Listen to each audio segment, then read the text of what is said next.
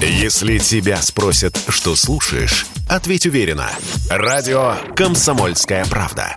Ведь Радио КП – это самые оперативные и проверенные новости.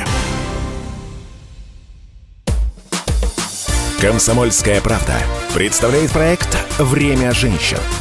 Программа об успешных, сильных и независимых – Здравствуйте, друзья! С вами Анжелика Сулхаева. Это «Время женщин» на радио «Комсомольская правда». И именно это слово «время» сегодня и будет играть ключевую роль в нашей беседе. Как известно, люди делятся на две категории. Те, которые успевают вообще все, и те, которые думают, а как они все успевают. Активно работать, строить карьеру, строить семью, воспитывать детей, путешествовать, отдыхать, заниматься спортом, благотворительностью, спасать амурских тигров, ну и так далее. А, и при этом ведь и у тех, и у других в сутках всего лишь 24 часа. Другого времени у нас нет. Поэтому закрадывается, конечно, в голову мысль, что дело не в том, сколько у нас времени, а в том, как мы им распоряжаемся. О том, куда уходит время, где его найти и как правильно использовать, поговорим сегодня с нашей прекрасной гостьей. Встречайте Екатерина Беспятых, международный эксперт по тайм-менеджменту для женщин, основательница Академии женского развития Woman Time, автор книги «Ресурсный тайм-менеджмент для женщин», жена и мама троих детей, успешный блогер, а еще руководитель спецпроектов и пиар-директор компании Faberlic и проекта «Я мама». Екатерина, здравствуйте. Здравствуйте, всем привет. Я, конечно, заслушалась, мне кажется, все свои регалии, но это в любом случае приятно. Ну, вы, получается, абсолютная ролевая модель той да, самой да, женщины, которая успевает все. Вот давайте с этого и начнем. А как на весь этот послужной список хватает времени? Наверное, об этом, мне кажется, мы сейчас будем, да, ближайшие наши 10, 20, 30, 40 минут говорить, но если совсем, наверное, крупными большими мазками, нужно знать, чего ты хочешь, и, в принципе, к этому идти. А, наверное, более детально, я думаю, как раз ответами на вопросы я обязательно Сейчас поделюсь. все раскроем, раскроем все, все секреты, да, да, да. А вот скажите, пожалуйста, вы эксперт по женскому тайм-менеджменту. Это прям подчеркивается в ваших э, регалиях. А, чем отличается, собственно, женский от мужского тайм-менеджмента? Неужели и женщины, и мужчины как-то по-разному распределяют свое время? Да, я когда начала заниматься этой темой, я, наверное, ей интересуюсь где-то около 17-15 лет, то есть еще со студенческих времен мне стало интересно, и в те года были еще книги, в принципе, просто по тайм-менеджменту, никакого женского даже близко не было, и я не нашла для себя ничего лучше, чем просто пробовать делать. То есть я начала просто тестировать все методики на себе и смотреть, что отзывается, что не отзывается. И во многом я как раз начала понимать, что чаще всего такие методики достаточно жестковатые, я бы сказала, потому что я на себе тестировала и подъемы в 5 утра, и обливание холодной водой, и написать 100 целей на неделю. И почему-то в книгах, в тренингах, в упражнениях тех лет всегда все сводилось к тому, что если не успел, делай еще больше, там, накажи себя чем-то, откажись от чего-то, то есть все какие-то были такие очень тяжелые рамки, и тогда я поняла, что а именно по себе, что все-таки отличается этот тайм-менеджмент, и как мы немножко, да, с вами поговорили до эфира, первый момент, это, конечно же, обязанности, и как бы, конечно, не говорили все, что сейчас современный мир стремится к тому, что обязанности уравниваются, но по себе, по своим подругам, коллегам, окружающим девушкам меня, я вижу, что пока нет, пока все-таки, если есть женщина, на женщине и уход за собой, и семья, если она есть, и дети, и родители, ее родители, супруга либо молодого человека, не в том плане, да, обеспечивания, а все равно какие-то там мероприятия с ними, взаимодействие с ними. Это уже и современный мир, когда женщина должна, если сидит дома, заниматься чем-то или работать, или какое-то дело для души. И получается, что у женщины, таких, как я их называю, шары, которыми должен, как жонглер, жонглировать человек, их там 10, а то и больше. И как бы мужчина, который может работать. Дай бог сейчас как-то мир стремится к тому, что мужчина должен все-таки принимать участие в воспитании, и я с большой радостью всегда вижу на детских площадках очень много вовлеченных отцов, и думаю, какое счастье, что они к чему-то подключаются. Но, конечно, как мне кажется, того объема, что у женщин, там даже близко нет. Я недавно встретила в интернете очень хороший мем на эту тему.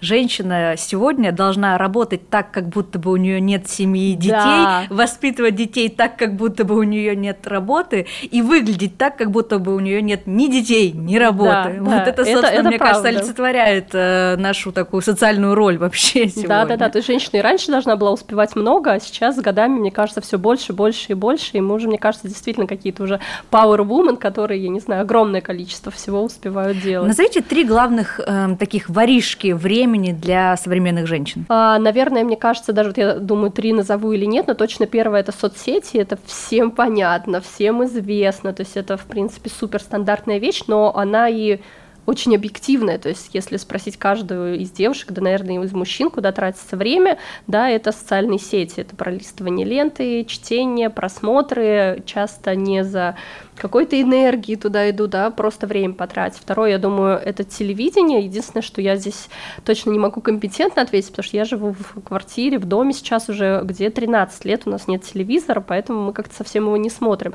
Но я точно знаю, что люди любят включать, фоново Фоном, смотреть, да. либо вот просто сесть и все подряд смотреть. То есть это, я думаю, самое главное. А третья такая неочевидная вещь, я думаю, это раздумывание о том, чтобы сделать. То есть вот из серии «Хочешь женщина, там, не знаю, начать худеть. И вот она не начинает идти, например, на пробежку, а она думает, а как, а с чего начать. С понедельника. То есть такая вот прокрастинация в большом смысле этого слова, да, когда ты думаешь, а ехать ли мне в путешествие, а перейти ли мне на другую работу. И вот этот вот момент раздумывания, он очень большой на самом ну, деле. То есть сложно решиться на первый какой-то да, уже шаг, на Да, либо действия. начать что-то конкретно делать. Не думать, а что-то делать. А чаще всего наш мозг любит больше вот представлять, как он что-то делает, не доходя до момента ну, свершений настоящих. Давайте про соцсети. Вот э, прошлой осенью, буквально еще до того, как позакрывали э, ряд запрещенных теперь социальных сетей, э, ВЦОМ проводил опрос, э, сколько вообще времени россияне mm-hmm. проводят в социальных сетях. И вот треть опрошенных признались, что более трех часов в день. Mm-hmm. Теперь, когда соцсетей у нас объективно стало меньше,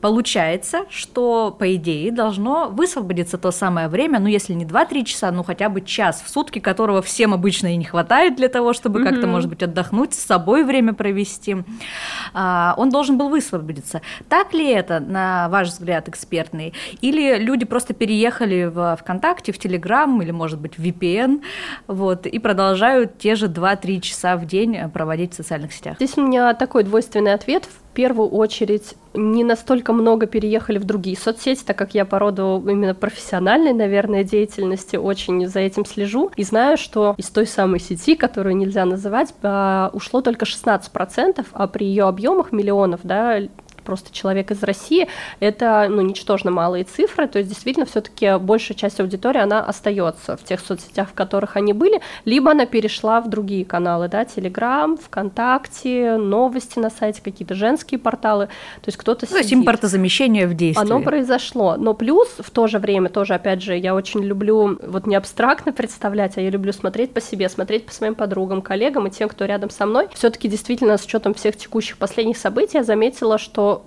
все равно женщины переключились на живое общение. То есть я по себе могу заметить, по своим окружающим, что гораздо больше стали все встречаться, встречаться с подругами, встречаться с друзьями, уделять время родным. То есть тоже этот момент как-то, мне кажется, переключил очень сильно людей на тему того, что надо очень сильно ценить то, что есть рядом. И я вижу, что все-таки люди как раз наоборот в стрессовые, очень сильные периоды, они наоборот уходят из соцсетей, либо некого виртуального мира, а наоборот они хотят примкнуть тем людям, которые есть рядом, вживую, с кем можно обняться, с кем можно поговорить, и даже если все тяжело и плохо, когда есть рядом, с кем ты можешь это разделить, ну, как бы это намного все равно проще. Ну, тут, мне кажется, еще и пандемия сыграла свою роль. Мы все просто соскучились по живому да, общению, кстати, которого да. у нас долгое время не было, и теперь, особенно когда настали такие тревожные достаточно времена, конечно же, люди, имея возможность объединяться, делают это. Да, это, это точно. очень важно. А, вот скажите, пожалуйста, для одних э, людей, конечно, соцсети и мессенджеры – это такие убийцы времени, но другие говорят, что это нужно для работы, для саморазвития, для бизнеса в том числе. Ведь многие, очень многие зарабатывают в социальных сетях или как минимум формируют свой собственный личный бренд. Это тоже важно. Вот как отличить э, для себя ты бездарно проводишь время в социальных сетях, просто серфишь ленту и так далее, или ты все-таки, ну, как бы достигаешь каких-то своих собственных целей. Но здесь, в моем понимании, должно быть четкое, опять же, понимание, что мы делаем, что я делаю, что ты делаешь в соцсетях. То есть, например, если брать меня, я очень активно тоже развиваю соцсети, и даже когда уже это не хочется делать, когда уже кажется, что не хочется выкладывать, как я куда-то еду, как я где-то выступаю, как я там пишу книги, я понимаю, что это уже часть работы, как раз вот о чем ты и говоришь, что это часть такая большого личного бренда, и это уже ну, нельзя не делать. Это первый момент, что в любом случае, но по-честному, мне кажется, каждый из нас знает, когда он проводит время там неплодотворно. И здесь вопрос, что если брать меня, то у меня есть такой лайфхак, когда я говорю, что у меня есть 30 минут на соцсети в течение дня. Например, 15 минут утром, 15 минут вечером. Я себе ставлю таймер перед тем, как зайти, 15 минут. Все. И здесь я себя не корю тем, что я ничего не делаю полезного или еще что-то. Я как раз скроллю ленту в одной из соцсетей. Лайкаю я могу фоточки. посмотреть фотографии, могу понять, как случайно я оказался в каком-то магазине ковров, как это часто бывает, когда ты переходишь из одного до другого пользователя. И я на это совершенно спокойно реагирую. Время прошло, я выключилась, и все.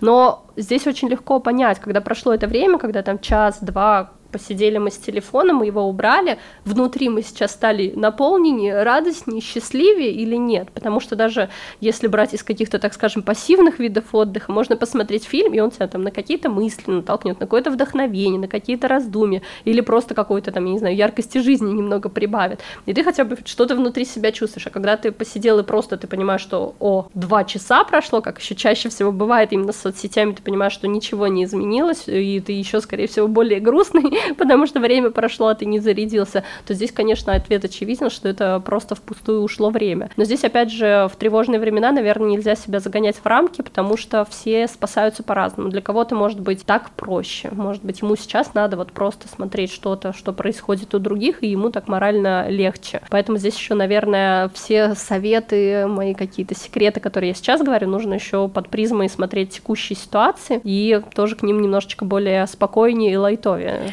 В студии Анжелика Сулхаева «Это время женщин». У нас в гостях Екатерина Беспятых. Вернемся через минуту, не переключайтесь. Радио «Комсомольская правда». Никаких фейков, только правда. «Комсомольская правда» представляет проект «Время женщин».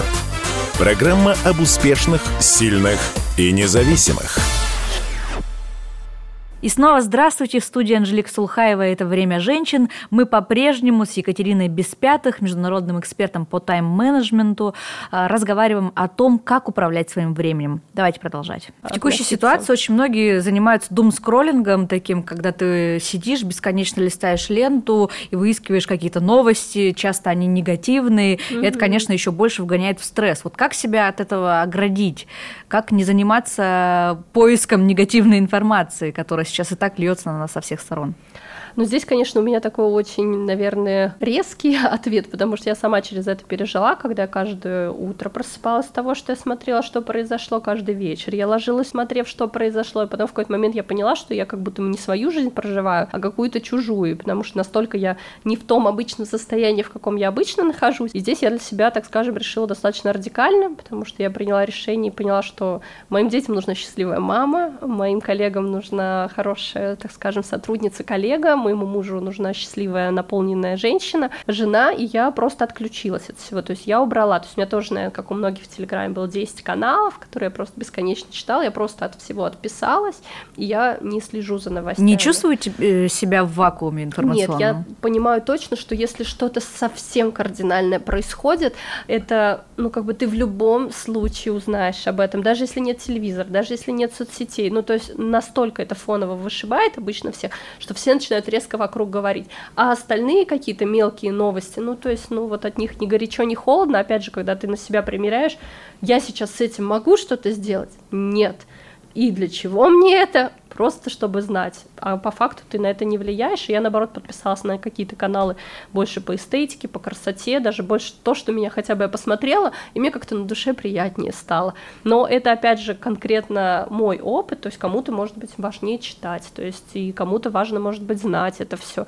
Поэтому здесь вот нужно под себя смотреть, настраивать, но если даже не брать, если совсем радикальные да, рамки, читать все и не читать ничего, тоже, опять же, можно, грубо говоря, поставить себе, не знаю, 10 минут, 15 минут, 30 минут по своему времени в день, когда там заходишь, читаешь, все изучаешь, отключаешь, ну, чтобы это не переходило в 12 часов свободного времени и смотреть, смотреть, смотреть. Согласились. Давайте вспомним пандемию. В 2020 году практически вся страна, да не практически, а вся страна ушла на удаленку. И многие до сих пор остаются на удаленке а, или трудятся в таком гибридном режиме, два-три раза в неделю приезжают в офис. Это не могло не высвободить, конечно же, дополнительное время, которое мы как минимум в Москве и в крупных угу. регионах не тратим на то, чтобы добираться до работы час, там, а, а то и два в день. Вот скажите, а, пожалуйста, экспертное интересное мнение ваше о том, а, насколько эффективно люди смогли использовать это время, э, ну, там, не знаю, выучить английский, заняться йогой, сделать ремонт дома и получить, может быть, какой-то тот самый баланс жизни, работы, дома, быта, семьи и карьеры. Да, если брать прям какие-то конкретные цифры, то проводились исследования, и около 5-7% это те люди, которые смогли сорганизоваться правильно, да, на удаленной основе. Если брать мое мнение, то должна быть очень хорошая самодисциплина, чтобы уметь э, не просто да, как-то организовать быт, работу, семью, а действительно понимать, когда ты что делаешь, потому что общаясь с коллегами, чаще всего я видела, что сказали, если раньше я в офисе работал 10 часов, условно еще больше, чем надо, да, сидел, задержался до там чуть попозже, до 8, до 9 вечера, то здесь, говорит, я понимаю, что я просто работаю все свободное время, потому что эта граница, она просто стерлась, то есть ее как будто бы не стало, и непонятно, ты вроде утром встал, думаешь, сейчас я отвечу в ноутбуке, потом по завтраку, потом, говорит, понимаешь, что ты пять часов там и просидел. И получается, что ты, наоборот, как будто бы стал работать еще больше. И, конечно, здесь вопрос дисциплины, вопрос понимания, как работать. И я могу точно сказать, что это далеко не у всех получается. И а кому даже... проще, женщинам или мужчинам, вот организовать себя так, чтобы это было грамотно и эффективно? Я думаю, мужчинам, если это мужчина, который условно семейный, и он может сказать, что все. Просто у меня есть несколько друзей, которые они заходят в отдельную комнату, либо в отдельный домик, и они говорят, все, я занимаюсь работой. Я там либо прихожу только на обед, либо я прихожу там условно по 6-7 вечера, грубо говоря, выхожу для вас в доступ открыт, и все, отключается. Я не знаю, мне кажется, женщинам сложно, потому что женщина сразу такая, так, ну раз я здесь, я тогда могу еще на кухне что-то подтереть, тут Суп что-то приготовить, и здесь я что-то смогу сделать. Ну, то есть в любом случае она начинает как-то включаться там в, в окружающие процессы, но не исключаю, что, может быть, и есть и девушки, которые прям могут себя дисциплинированно усадить за стол, сказать, я сейчас буду 8 часов работать. Но на практике, Есть какие-то конечно... лайфхаки, как это сделать эффективно, вот, которые прямо сейчас мы можем посоветовать нашим слушателям, как организовать организовать свое рабочее время, если ты продолжаешь работать на удаленке. Да, но здесь самый первый банальный, понятный способ это очертить себе рамки рабочего времени, потому что уходя на удаленку, всех они просто размылись, и как будто бы даже условно с 10 до 6 они стали, там, стали с 9, там, чуть ли не до 12 ночи. То есть хотя бы даже для себя, не анонсируя кому-то, руководству, коллегам, еще что-то понять, что я работаю с 10 до 6, с 13 до 14 у меня обед. Это первый момент, когда мы точно понимаем, когда мы работаем, и, например, после 6 вести, если нет чего-то срочного, а, как правило, все таки редко что-то бывает такое, что не терпит до следующего утра, и мы не начинаем разбирать WhatsApp, и не начинаем там реагировать на все сразу звонить, что-то делать. То есть понятно, что бывают какие-то срочные моменты, когда надо подключиться, здесь, я думаю, такое у каждого бывает. Но чаще всего это можно сделать, да, вот в такой большой наш диапазон рабочего времени. Второе, что очень хорошо работает, это создать себе какое-то рабочее место. Я не говорю сейчас о том, что это должен быть кабинет, да, с дубовым столом, пальмами и видом из окна там на Москва-Сити, нет, это может быть любой уголок, который мы себе морально сказали, я здесь работаю. То есть, например, даже у меня с точки зрения того, что живу в доме, есть много комнат, у меня как-то прижилось место на кухне, вот за столом в определенном уголочке, я всегда там сажусь с ноутбуком, наливаю там себе чай гречишный, все, я там сижу, работаю. И от этого уже становится проще, когда человек понимает, что вот его место, он здесь работает, он здесь не смотрит фильмы, не там чем-то вот как раз в соцсетях сидит, не занимается чем-то бесполезным, нет, сейчас я работаю. И третий, это самый, наверное, такой лайфхак в плане включенности, очень хороший, я по нему уже живу, наверное, лет пять, может быть, может, чуть поменьше.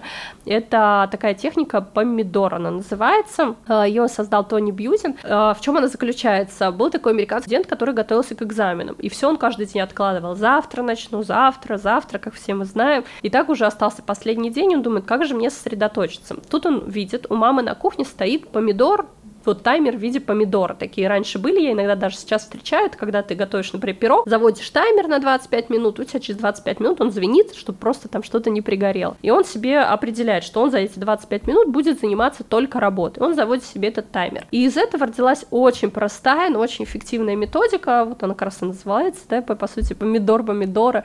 И к ней сейчас есть огромное количество приложений, но я иногда просто по-простому также включай себе таймер 25 минут и говорю, что я сейчас занимаюсь вот таким-то списком дел. Но если кто-то попробует, да, сейчас это протестировать, просто я вот могу на 100% сказать, он будет сражен на тему того, насколько все-таки человек может быть эффективен. Нужно обладать высокой силой воли, мне кажется, для того, чтобы следовать этому и уметь, вот, потому что, ну, когда у тебя параллельно сыпется много да. задач, почта, мессенджеры, да. телефоны, кто-то что-то в соцсетях написал, зашел коллега спросить твоего совета и так далее, э, начальник позвонил, да, вызвал, да, да. то есть как бы находиться в таком э, ресурсе, чтобы говорить, так, нет, друзья, у меня 25 минут на то, чтобы я разгребла почту, это вот надо уметь, конечно. Это точно надо уметь, но я думаю, когда человек протестирует это хотя бы раз, и когда он поймет, что он за эти 25 минут реально может переделать то, что он обычно делает 2-3 дня, то есть я, например, всегда для себя это поражалась. Я эту методику начала тестировать, когда у меня появились дети, и там уже совсем мало времени. Когда ты понимаешь, что так, сейчас сначала все основное сделаю, потом буду отдыхать. Поэтому, если брать по мне, я ей пользуюсь, пользовалась в разные периоды, и пандемии, и с детьми, и сейчас как бы со мной всегда таймер помидора рядышком. Вернемся в текущую ситуацию. В последние месяцы многие из нас, безусловно, живут в состоянии стресса, тревоги за будущее свое, будущее близких людей.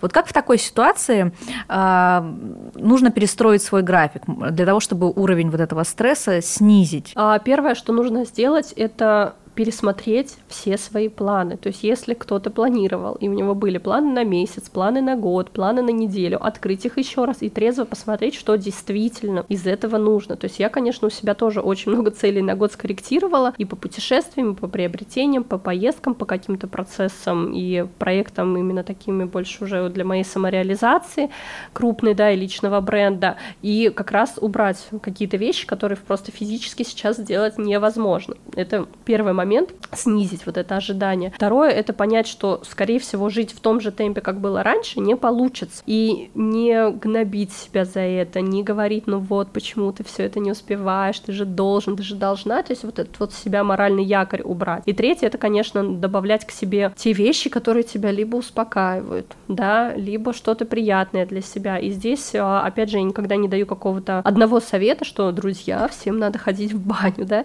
Нет, каждый должен себя настроить. То есть, ну, у меня просто, например, это реальная баня, когда я по пятницам раз в неделю, что бы ни случилось, я могу закрывать огромные проекты, я могу писать книгу, я могу быть с детьми, вот все в моей жизни может происходить, но в пятницу три часа — это время, когда я в бане парюсь вениками, ныряю в ледяные бочки, то есть очень сильно перезагружаюсь. И каждый человек, каждая женщина должна под себя найти такие ключики, да, для кого-то это время с детьми, время с молодым человеком, просто выйти прогуляться в лес, ну, то есть немножечко себя возвращать спокойствие, и, наверное, самый главный совет, который нужно в этих условиях принять, который вообще, мне кажется, не очевиден, конечно, для тайм-менеджмента и планирования, это понимать то, что может пройти день, когда ты ничего не сделал. Когда вот ну ни одной задачи ты не сделал, не сделал, не выполнил, и понять, что это нормально. Ну вот сейчас не получилось, ничего страшного будет следующий день, будет другое, потому что, конечно, в стрессовые периоды все живут по-разному, и самое худшее, что мы можем для себя сделать, это начать себя загонять в какие-то рамки, еще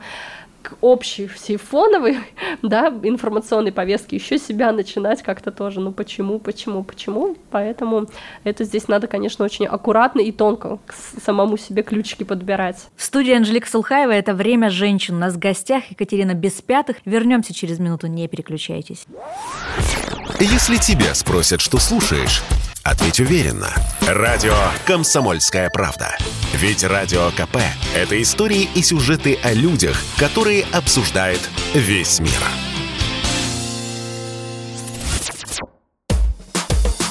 «Комсомольская правда» представляет проект «Время женщин».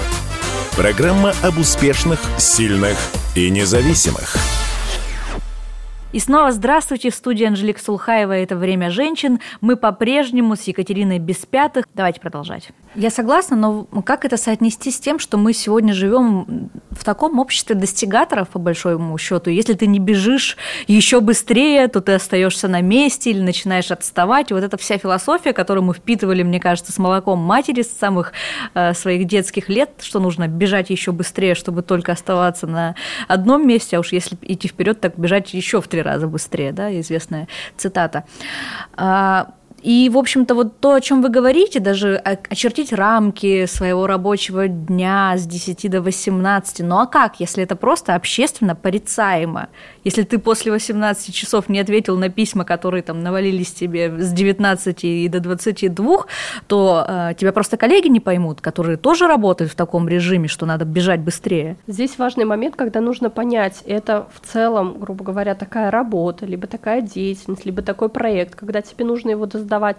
И здесь, конечно же, нельзя делать так, что 90% работает команда прекрасно, а 10% такие, так, нет, у нас как бы отдых. Здесь либо ты со всеми бежишь, либо нет. Но если это постоянная такая деятельность, и здесь два момента. Если человек устраивает, то можно так работать. Но если все-таки это не устраивает, нормально. Как знаете, это самая, наверное, популярная, конечно, тема с родителями, границы такая же нормальная история выстраивать какие-то границы с руководством, с коллегами. И, как правило, по моему опыту, тому, что я вижу, когда человек вокруг себя начинает выстраивать какие-то границы, ничего, кроме уважения другого, это не приносит. Когда человек говорит, что, ну, ребят, я после 10 вечера не отвечаю на WhatsApp, никто не ругает его матом, говорит, окей, мы поняли. То есть это, в принципе, даже больше в плюс человеку, который может уверенно сказать, да, а как с ним надо работать. И опять же, мы же не говорим про то, что, так, ну, после двух часов дня я не на связи, грубо говоря, да, то есть какое-то свое конкретное рабочее время, которое есть по трудовому договору, либо по какому-то проекту. Нет, мы говорим про свободное время. Поэтому Поэтому здесь, конечно, очень тонкий вот этот момент, и, наверное, его только каждый сам может прочувствовать, где он может такой ответ дать, где нет. Например, я тоже, у меня многие коллеги знают, что я там могу быть не на связи, но есть, например, несколько людей, да, тоже руководство моей компании, еще несколько человек, для кого я всегда на связи. если надо, я и 30 и 31 декабря могу делать и отчеты, и презентации, или еще что-то. Но здесь важный момент, что я для себя в этот момент понимаю, что я понимаю, что это точно нужно, это точно кому-то важно, я действительно нужна, потому что тоже делать что-то, условно, работу в стол, либо которая потом скажешь, ну, нам это не пригодилось, это, конечно, морально тоже тяжело, поэтому здесь нужно как-то вот именно для себя искать настройки, с кем ты всегда на связи, кому ты можешь попросить, да, попозже отвечать.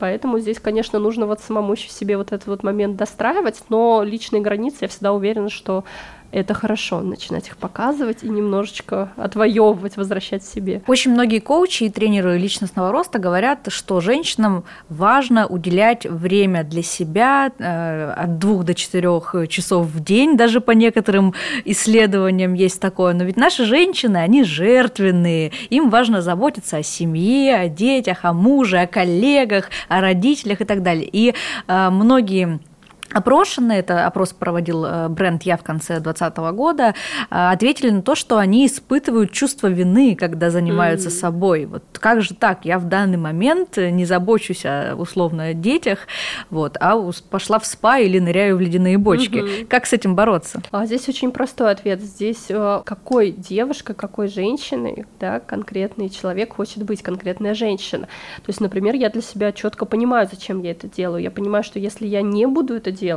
Я буду не той радостной, счастливой мамой, которая готова строить лего, устраивать пикники, звать домой 30 человек в гости, то есть вот как-то так ярко проживать жизнь, а скорее всего я стану той самой затюканной, злой мамой, которая будет шикать на детей, и я понимаю, что в моей картине мира это ненормально, я хочу быть другой, но я точно понимаю, чтобы мне быть той самой счастливой, веселой и радостной, мне нужно проводить время и наедине с собой в том числе, но здесь скажу честно, конечно, 4 часа это прям, наверное, совсем лихо, вот у меня, прям честно скажу, наверное, получается где-то 30-60 минут утром и 30-60 минут вечером, когда вот я утром, как правило, просыпаюсь раньше всех, пока все спят, у меня там летом всегда традиционно там пробежка, какие-то еще свои ритуалы, и вечером тоже какое-то уже больше успокоение, уход за собой, ванна, но в моем понимании, что это важно, важно уделять себе время, и, конечно, я понимаю, этот запрос, когда в детстве, возможно, кто-то рос и слышал от бабушек, от мам, что да, что ты время впустую Займись тратишь, делом полезным. Не сиди сложа руки, да, что ты тут, чем да. ты тут занимаешься. То есть понятно, что фоново, скорее всего, у многих людей вот эта вот забота о себе вообще в принципе порицается как сам факт, что она есть. Но я думаю, опять же... Ты же не эгоистка. Да, да, да, почему все для себя.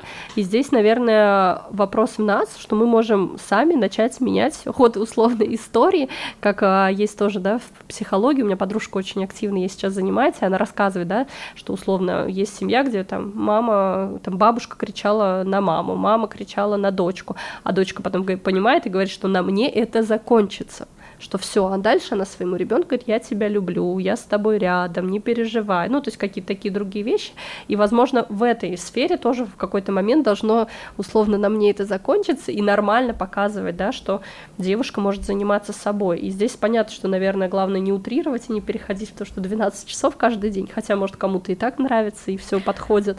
Вот. В общем, у человека всегда есть выбор, да, и это да, важно да, помнить. Да.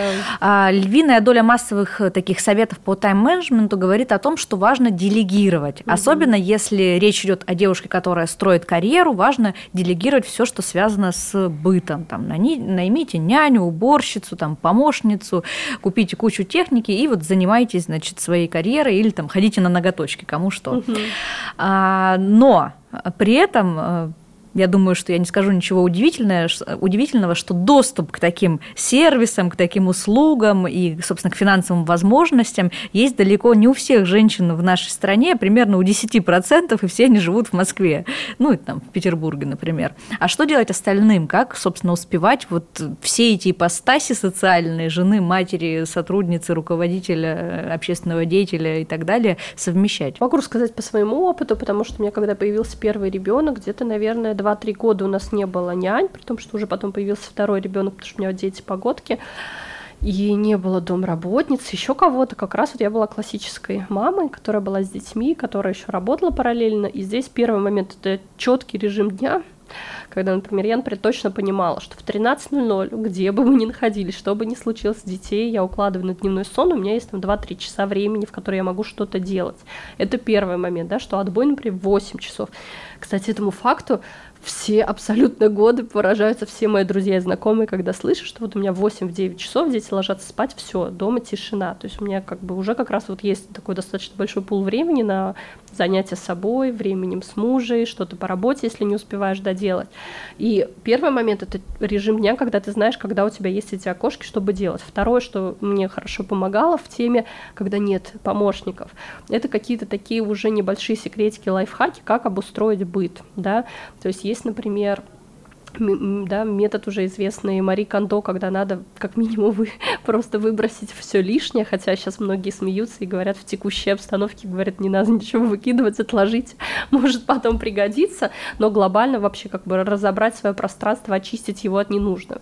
Второе, там же можно посмотреть, да, какие-то секреты, есть такая флай-уборка, когда, например, большая еженедельная уборка раз в неделю и какая-то минимально поддерживающая. Третье, это когда можно готовить не каждый день завтра, завтрак, обед, ужин, а когда, например, можно сделать заготовки. Я не знаю, сырники приготовили, я не знаю, там 3-4 сковородки или там духовки, противня, заморозили. И самое, наверное, крупное, что может помочь, когда нет помощи извне материальной, да, когда мы говорим доброботницы, няни, гувернантки, это начать привлекать к себе помощь. И здесь, как правило, женщине самое интересное, что вокруг нее не нет помощников, а женщине нужно научиться разрешить себе просить о помощи и принимать ее. Мне проще сложное. самой, да? Да, и так как бы всегда, что как-то просить, помогать. Я тоже научилась этому не сразу. Я, например, всю первую беременность тоже такая ходила, хорохорилась, я все сама, все дотащу, сама не надо.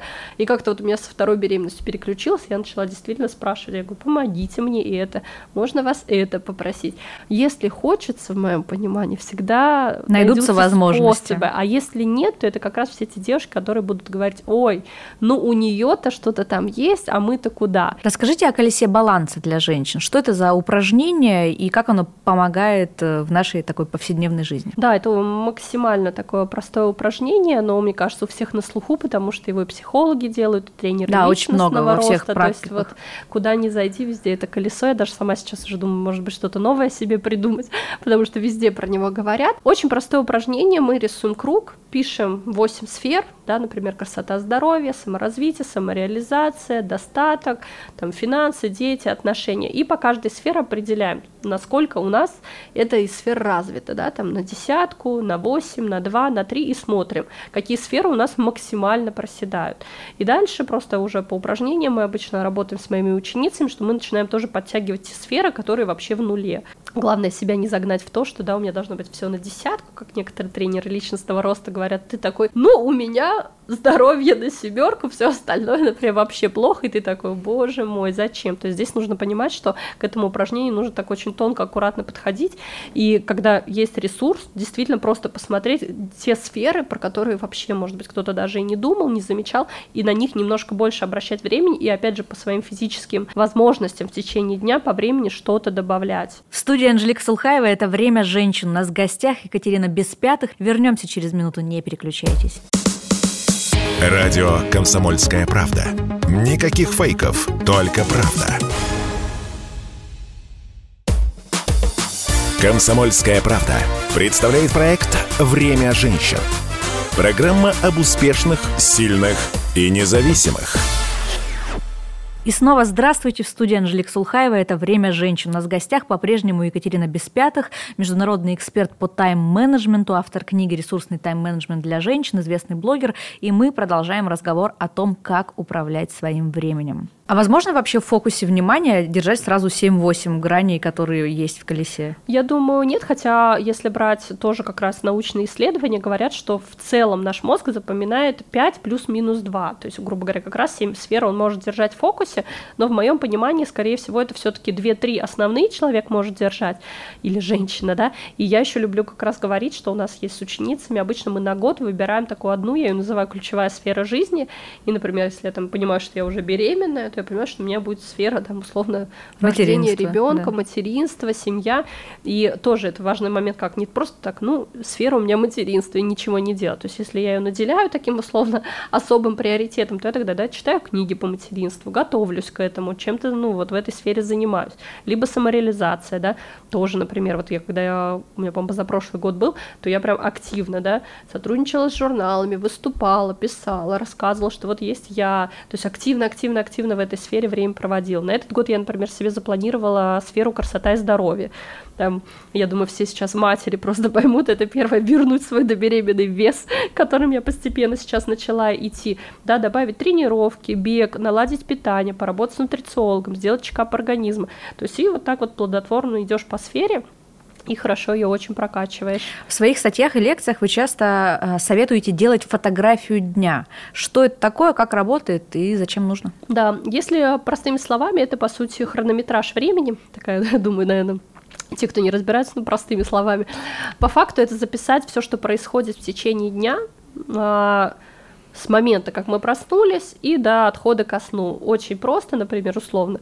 6.00 проснулась, 6.30 позавтракала, там с 6.30 до 9.30 сидела в соцсетях, потом там дорога. Что это позволяет? Это позволяет увидеть, а куда же вот то самое наше драгоценное время и уходит. И когда мы это открываем и мы не просто себе представляем, ну, наверное, я в соцсетях посидела, наверное, там полчасика на дорогу потратила. Нет, это уже максимально отрезвляющая история, когда тебе написано, да, что три часа ты была в соцсетях, два часа ты потратила на дорогу, там три часа ты работала, хотя всем рассказываешь, что 10, ну, условно. И это такой отрезвляющий инструмент, который показывает, куда действительно ушло твое время, поэтому я, конечно, его люблю и периодически тоже сама для себя делаю, чтобы немножко смотреть, что происходит.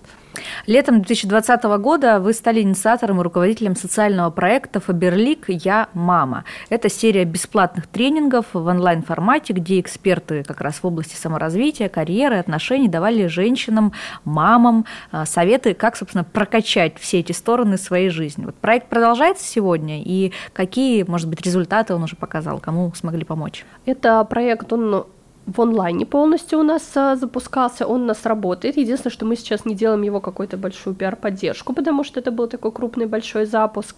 Там прошло обучение около 16, вот если не ошибаюсь, тысяч женщин.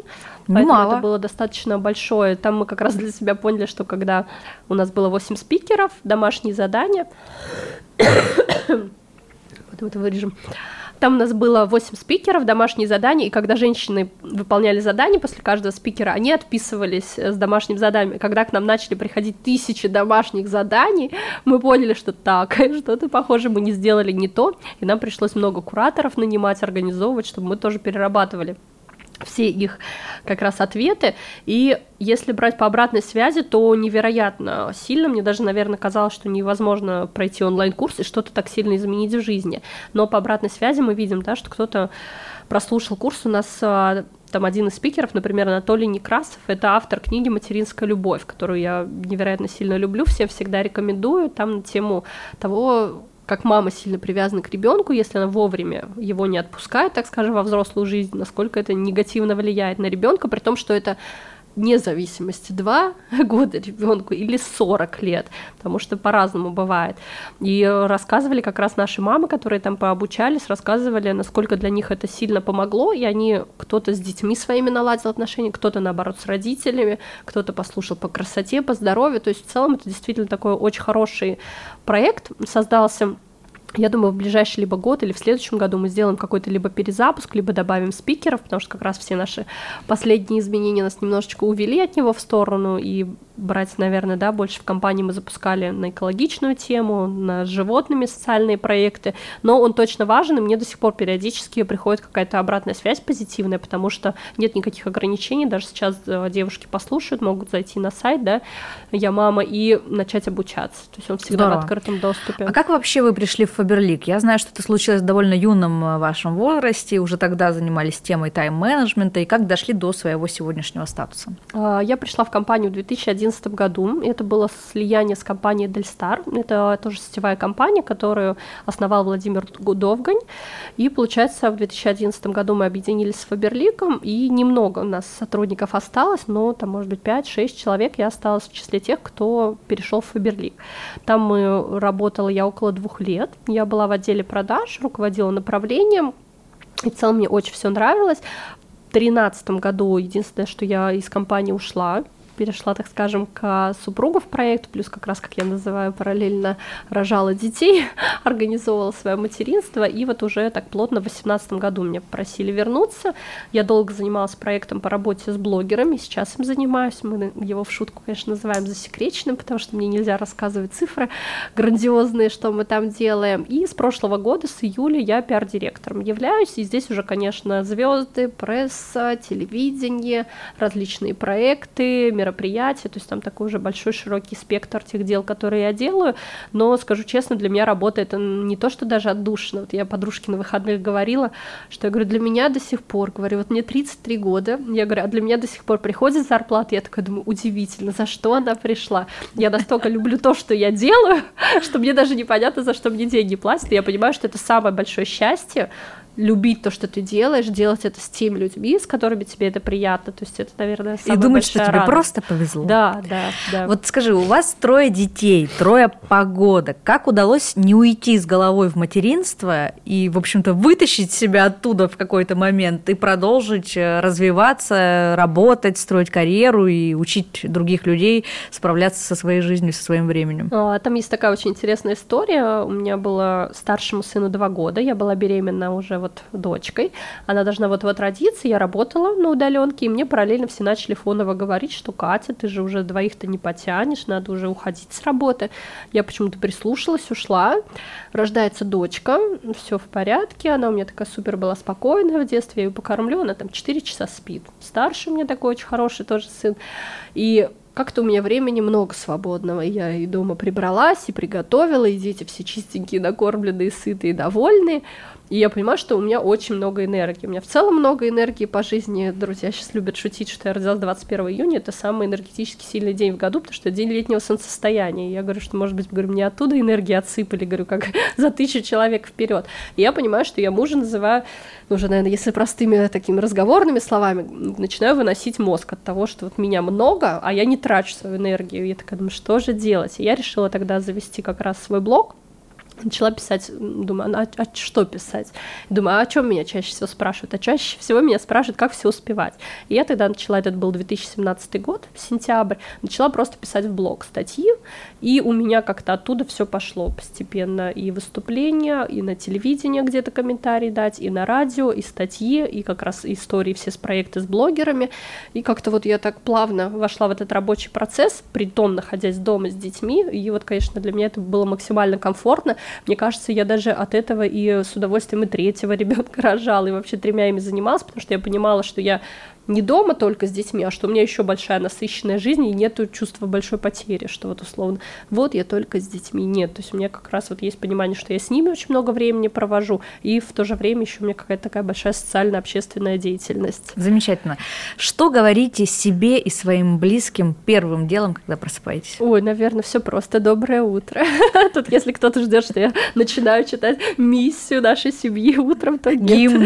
Гимн, да. А теперь дети все встали в ряд правила жизни, принципа нет, нет, мы обычная семья, там все просто. Прекрасно. Чистить зубы, говорю, доброе утро, всем чистить зубы.